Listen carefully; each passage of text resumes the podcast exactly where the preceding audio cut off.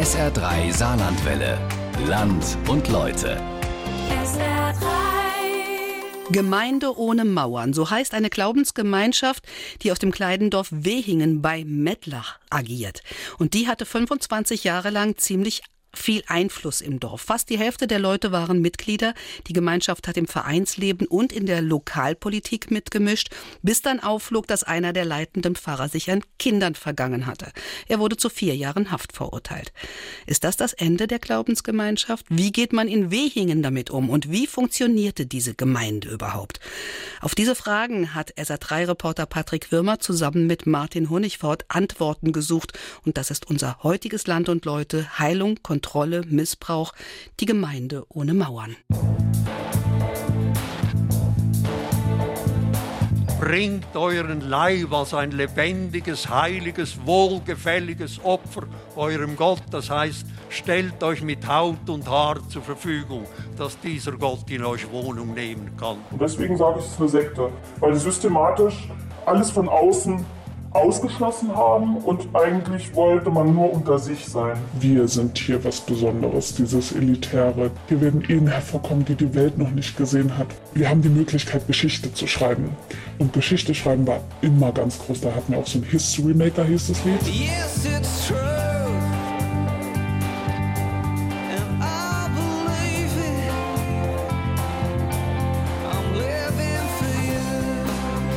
Gemeinde ohne Mauern, die hat, pflegt einen besonderen Frömmigkeitsstil oder hat ihn gepflegt, der sehr enthusiastisch ist, der sehr amerikanisch geprägt ist, der äh, sehr stark mit Musik ist, mit Lobpreis, mit starken emotionalen Aspekten. Gehirnwäsche ist es. Es ist eine langjährige Gehirnwäsche. Weil man ist nachher ein anderer Mensch, als man vorher war. Ich bin aus dieser Gemeinde raus und hatte mein Ich verloren.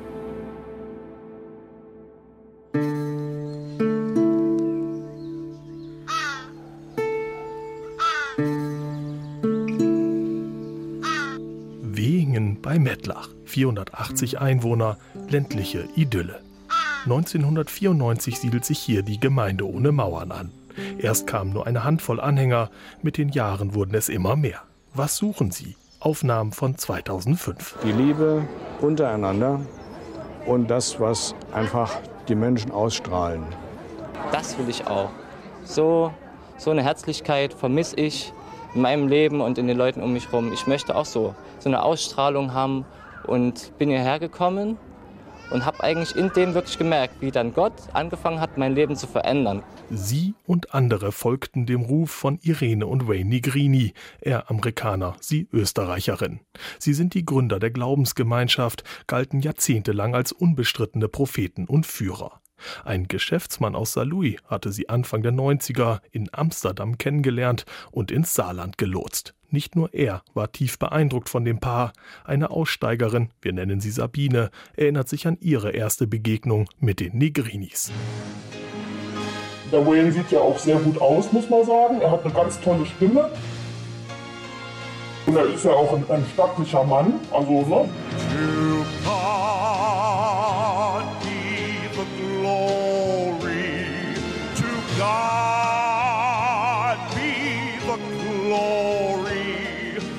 Sie hat auch ganz viel Charisma, obwohl sie so klein ist. Aber sie, wenn, wenn sie spricht, ist sie ja auch schon sehr präsent.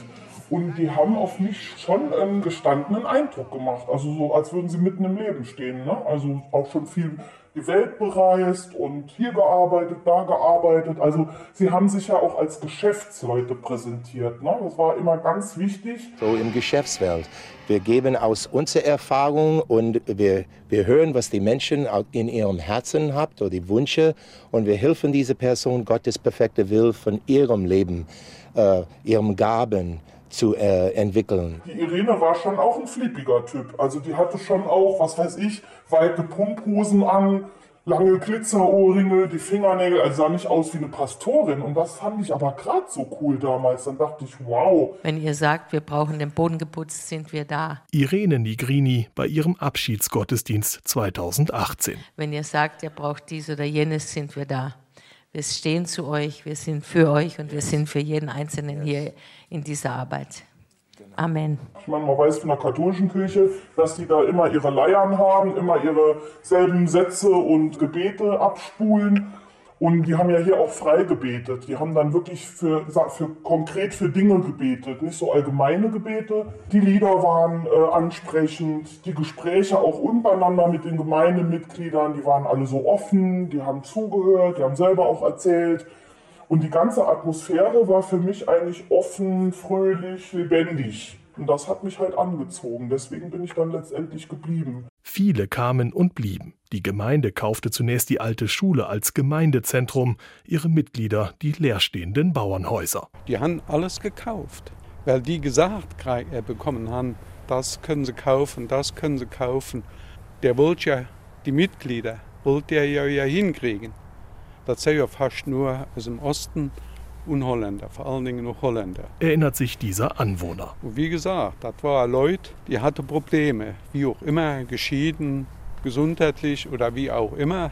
Und so war das. Und das haben wir auch gemerkt und gesehen. Und die, die hatten noch jemand gebraucht, der ihnen sagt, was sie machen sollen. Die Besonderheit der Gemeinde ohne Mauern besteht darin, dass sie an einem Ort bestanden hat, in dem dann auch die Anhängerinnen und Anhänger wohnen. Also dass es eine Gemeinde gibt, um die herum alle Menschen sich ansiedeln sollen, Häuser kaufen, bauen, mieten sollen, die zu dieser Gemeinde gehören, das ist ganz ungewöhnlich. Das ist vielleicht sogar singulär, dass man sagt, hier Wehingen, das ist unser Ort, da sind wir, da sind wir alle, da wohnen wir alle und wenn man durch die Straßen geht, da sieht man direkt, wo alle anderen Mitglieder der Gemeinde wohnen. Das ist ungewöhnlich. Sagt Matthias Neff vom Bistum Trier. Das Bistum beobachtet die Gemeinde ohne Mauern seit Jahrzehnten. Es gab da natürlich sehr viele Menschen, die Schweres hinter sich hatten oder auch in schweren Lebenssituationen waren, in der sie Schweres zu bewältigen hatten. Trennungen, Krankheiten, Verlusterfahrungen. Und vor diesem Hintergrund dieser Erfahrungen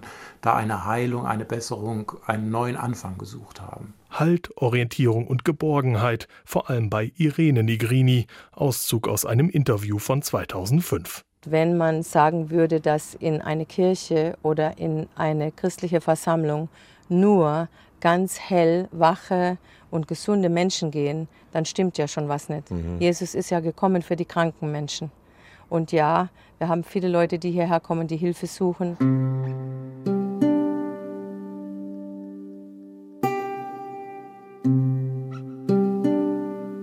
Lange Zeit bleibt die Gemeinde ohne Mauern in Wehingen ein Fremdkörper. Die hatten das Gefühl, die durften nicht mit uns sprechen. So war das auch. Das war so. Die sind gebremst worden. Misstrauen zwischen alten und neuen Wehingern. 2005 sagt diese Nachbarin. Mir ist seltsam vorgekommen, dass Leute hier runtergehen, die bei uns in der Wiese sitzen und weinen. Eine andere Person geht hier, hier runter, schlägt sich einen Brief laufend an den Kopf, rüttelt den, den Brief so, schlägt ihn sich wieder an den Kopf sind viele Leute, die sind halt eben abwesend. Ich weiß nicht, die sind gar nicht richtig bei sich. Die Gemeinde ohne Mauern wurde zum Dorf im Dorf, sagt auch der Ortsvorsteher Stefan Ollinger. Die ersten Jahre ja. Danach, ich sage jetzt mal die letzten acht Jahre in etwa, haben die meisten sich schon geöffnet, wo halt eben denn die Kinder untereinander zu tun hatten, wo äh, die Mitglieder aus dieser Gemeinde ohne Mauern, wenn ich mal so sagen darf, auch im Vereinswesen äh, tätig waren, Feuerwehr, Förderverein, aber auch andere Vereine, die noch hier im Ort sind, wo sie sich mit eingebracht haben. Seit 2004 engagieren sich die Gemeindemitglieder auch politisch. Zunächst mit einer freien Liste, später in der Partei für Arbeit, Umwelt und Familie, kurz auf.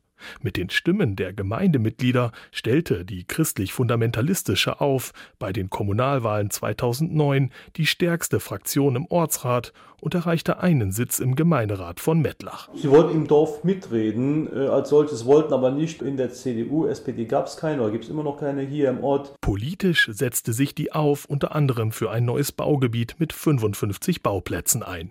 Noch heute wohnen dort viele ehemalige Mitglieder in schmucken Einfamilienhäusern. In direkter Nähe das 2007 fertiggestellte Gästehaus der Gemeinde. Im His Place mit seinem prächtigen Garten mit Pool fanden private Feiern statt. Außerdem Seminare, ein Zentrum für Naturheilkunde, Schulmedizin sowie Gebet und Seelsorge bewirbt es die Gemeinde selbst. Geistliche Leiter aus unterschiedlichen Ländern hätten hier bereits Heilung erfahren. Die Gemeinde lebte meist verschlossen, ihre Mitglieder waren Ärzte, Handwerker, Lehrer, so half man sich gegenseitig, so blieb man unter sich.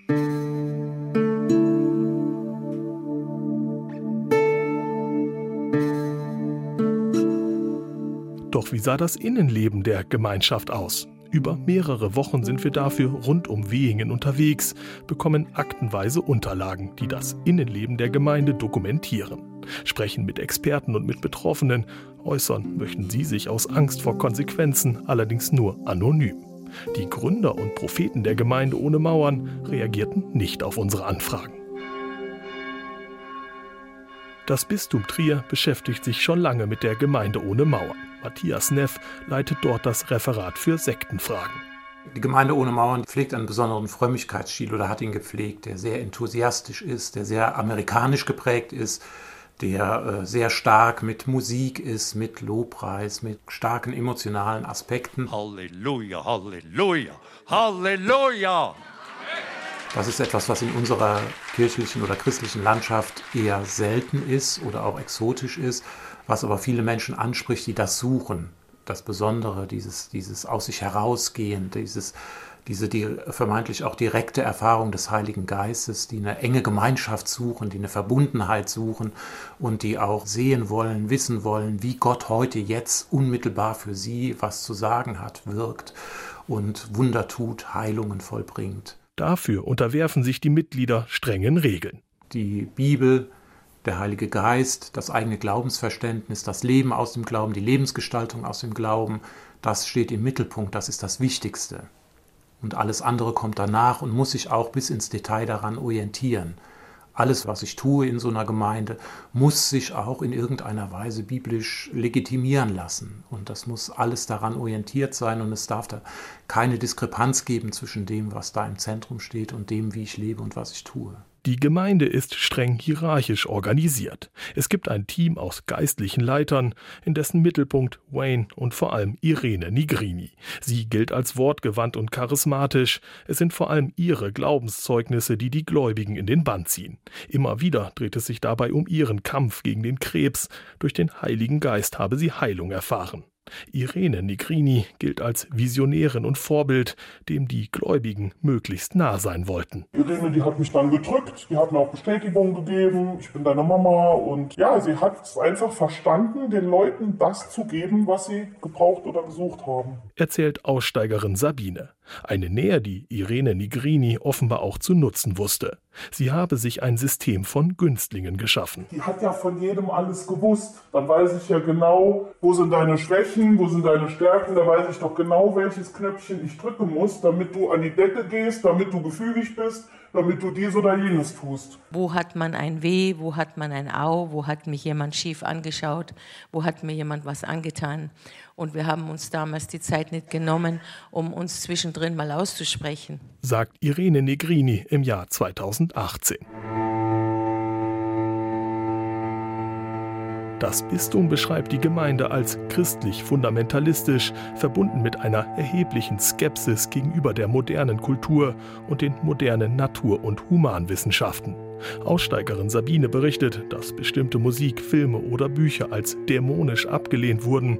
Das und das Gefühl, zu einer von Gott auserwählten Elite zu gehören, belastete auch Freundschaften außerhalb der Gemeinde. Ich könnte mit denen nicht befreundet sein. Man kann mit Leuten aus der Welt, darf man sich zwar treffen, aber nur um ihnen zu dienen, damit sie irgendwann zu Jesus finden. Aber nicht, Freunde geht nicht, wir sind ja nicht auf demselben Level. Die Gemeinde regelte nahezu alle Details des Alltags. Alles musste exzellent sein. Weil bei Gott ist alles exzellent. Und exzellent heißt natürlich alles äh, nicht nur sauber, sondern rein. Äh, alles muss schön sein, es darf nichts alt oder dreckig sein. Unsere Jünger sind top äh, angezogen, vom Charakter top. Also alles von Geist, Körper, Seele musste top sein. Und natürlich das Äußere, also die, die Häuser, alles musste top sein. Sonst ist man ja kein Zeugnis. Für Sabine ein System der totalen Kontrolle. Wenn das Wort Rundgang fiel, dann waren alle voll im Stress. Rundgang hieß, es kam jemand von außen zum Beispiel, ein Besucher, und dann wollte die Irene natürlich ganz stolz ihre Jüngerschaft und die Häuser präsentieren. Und dann hieß es, in einer halben Stunde ist Rundgang. Und da kenne ich Leute, die haben dann richtig Panik bekommen, haben dann alles in einen Kleiderschrank reingestopft oder haben ihr Auto vollgeladen mit dem ganzen Zeug, was in ihrem Zimmer lag, haben dann schnell einmal durchgesaugt, damit das Zimmer dann vorzeigbar war. Und dann kam dann der Rundgang. Und dann wurde natürlich auch in den Schubladen kontrolliert. Was zu tun ist, was richtig und was falsch ist, ist aber nicht nur Inhalt der Gottesdienste. Es gab Jugendgruppen, eine Gruppe für junge Mädchen, eine andere für verheiratete Frauen. Seminare klärten auch über intimste Details auf. Also es waren dann die sogenannten Eheseminare, wo dann auch die Paare dann eben zu bestimmten Zeitpunkten dann getrennt wurden. Dann war die Irene für die Frauen zuständig und der Wayne für die Männer. Und dann, was weiß ich, sage ich jetzt mal, Analverkehr, Oralverkehr ging dann gar nicht, das wäre nicht göttlich. Und dann ist einem halt haarklein erzählt worden, wie sie Sex machen und was halt erlaubt ist. Oder auch die Körperhygiene, welches Deo man zu benutzen hat, welche Slip-Einlagen.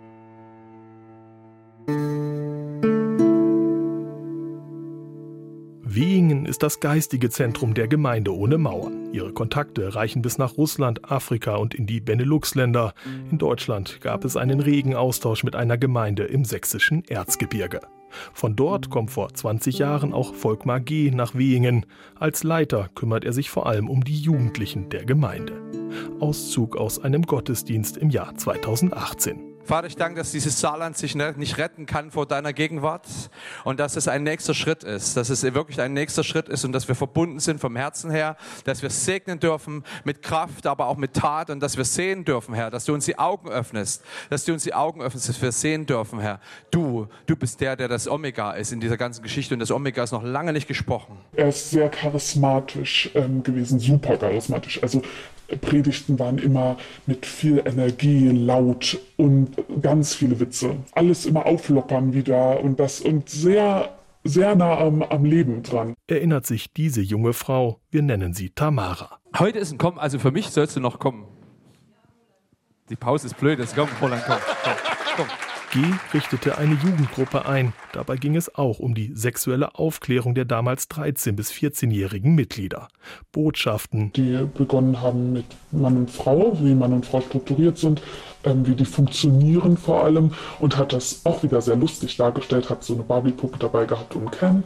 Damit hat er aber auch schon diese typischen Rollenverteilungen sehr deutlich klar gemacht. Frauen müssten dem Mann dienen, erinnert sich Tamara. Ohne Gott würden Frauen entweder zu Huren oder zu Nonnen, und gerade die Nonnen müssten aufgeklärt werden, um zur Braut Gottes zu werden. Das Grundgerüst war ja dieses jungfräulich in die Ehe zu gehen, und er will nicht, dass wir Brüder sind im Vergleich zu vielen Ehepaaren in der Gemeinde. Und er hat dann auch immer gesagt, niemand spricht darüber, über Sexualität.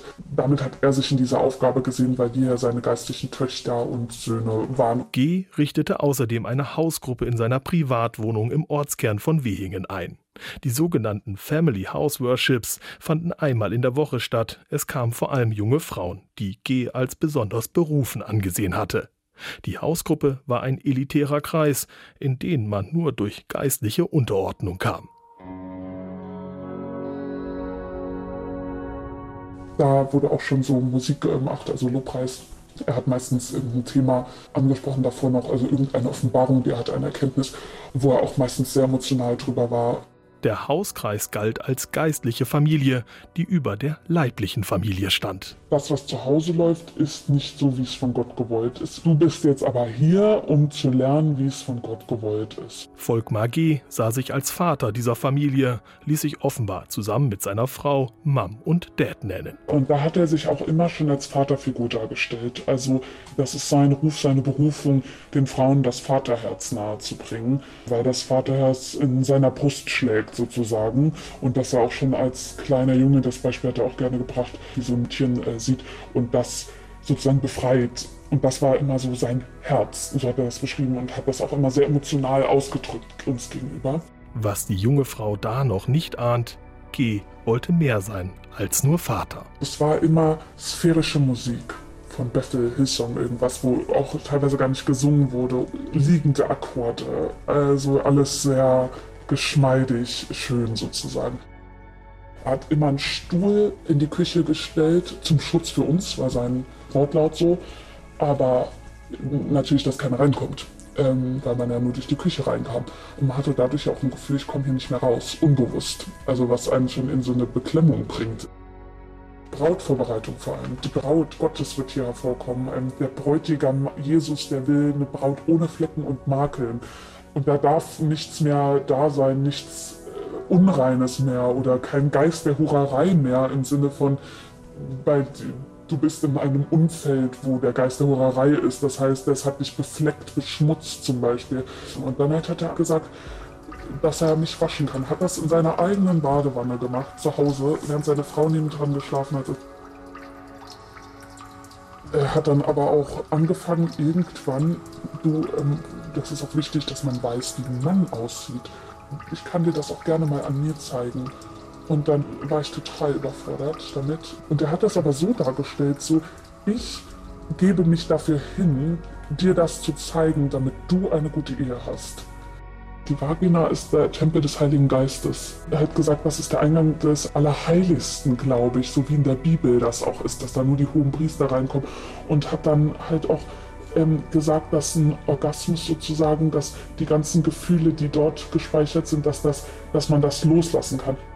Und nach jedem Akt hat er auch gesagt, wow, ich sehe äh, Jesus in deinen Augen ähm, und dass sie vorher gar nicht so klar waren und jetzt leuchtest du viel mehr und hat sozusagen Komplimente gemacht.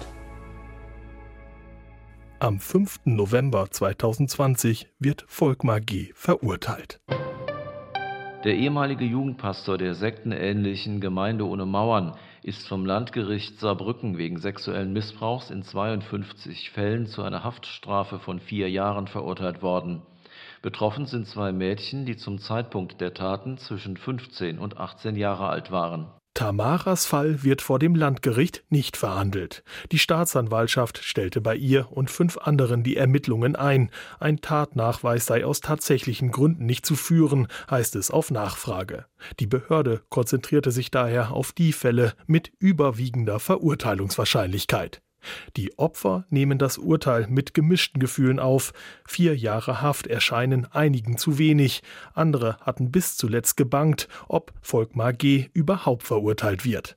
Tamara hat das Urteil mittlerweile akzeptiert. Das war auch mein Ziel mit, dass er nie wieder in seinem Leben an Jugendgruppen gerät, in irgendwelche Gemeinden gerät, Kirchen, was auch immer, Vereine, weil er ähm, einfach so hochmanipulativ ist. Und das ist dann für mich natürlich dieses Urteil in irgendeiner Form da eine Genugtuung, dass ich denke, das kann hoffentlich nicht mehr passieren bei anderen. Was Tamara aber besonders stört, viele ehemalige Gemeindemitglieder würden weiterhin den Täter in Schutz nehmen. Sie beriefen sich dabei auf die christliche Vergebung. Der Missbrauchsskandal bedeutet 2018 das jähe Ende der Gemeinde ohne Mauern. Nach den Vorfällen brachen die Spendengelder zusammen, so die offizielle Begründung. Die Stiftung Gemeinde ohne Mauern ist seither insolvent.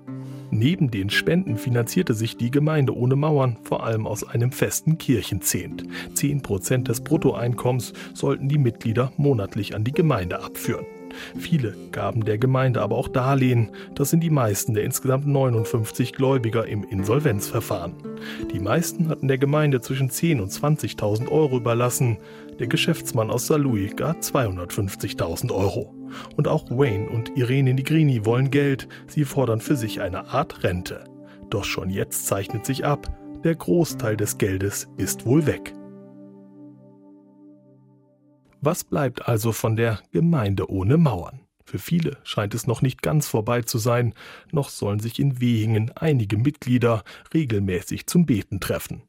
Irene und Wayne Nigrini hatten bei ihrem Abschied 2018 bereits angekündigt, weiterzumachen. Wir werden in der Stadt Saarbrücken mit der Regierung zusammen humanitärische Arbeit leisten. Zumindest als Prediger treten beide noch auf. Anfang Dezember waren sie die Gaststars bei einem Gottesdienst einer freikirchlichen Gemeinde in Südafrika. Viele andere Mitglieder orientieren sich offenbar neu, einige haben Wegen verlassen, andere suchen Anschluss, vor allem bei anderen Freikirchen im Saarland. Und einige Gemeindemitglieder, die sich lokalpolitisch für die Aufpartei engagiert hatten, sind jetzt für die CDU aktiv. Für Tamara ist die Sache jedoch klar.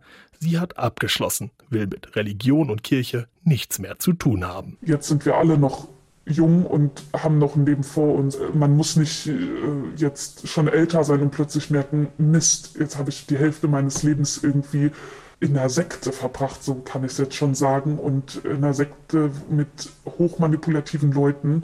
Jetzt kann man einfach sagen, okay, ich blicke nach vorne und das probiere ich mir auch einfach festzuhalten.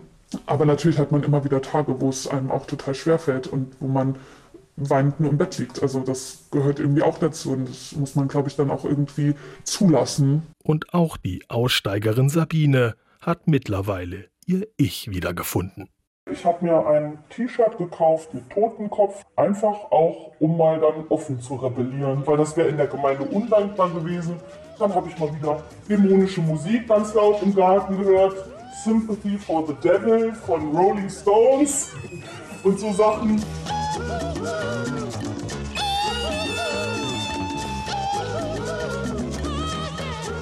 Ich sag, was ich will, ich fühle, wie ich will, ich denke, wie ich will, ich ziehe an, was ich will, ich stelle mir in den Garten, was ich will, ich mache, was ich will.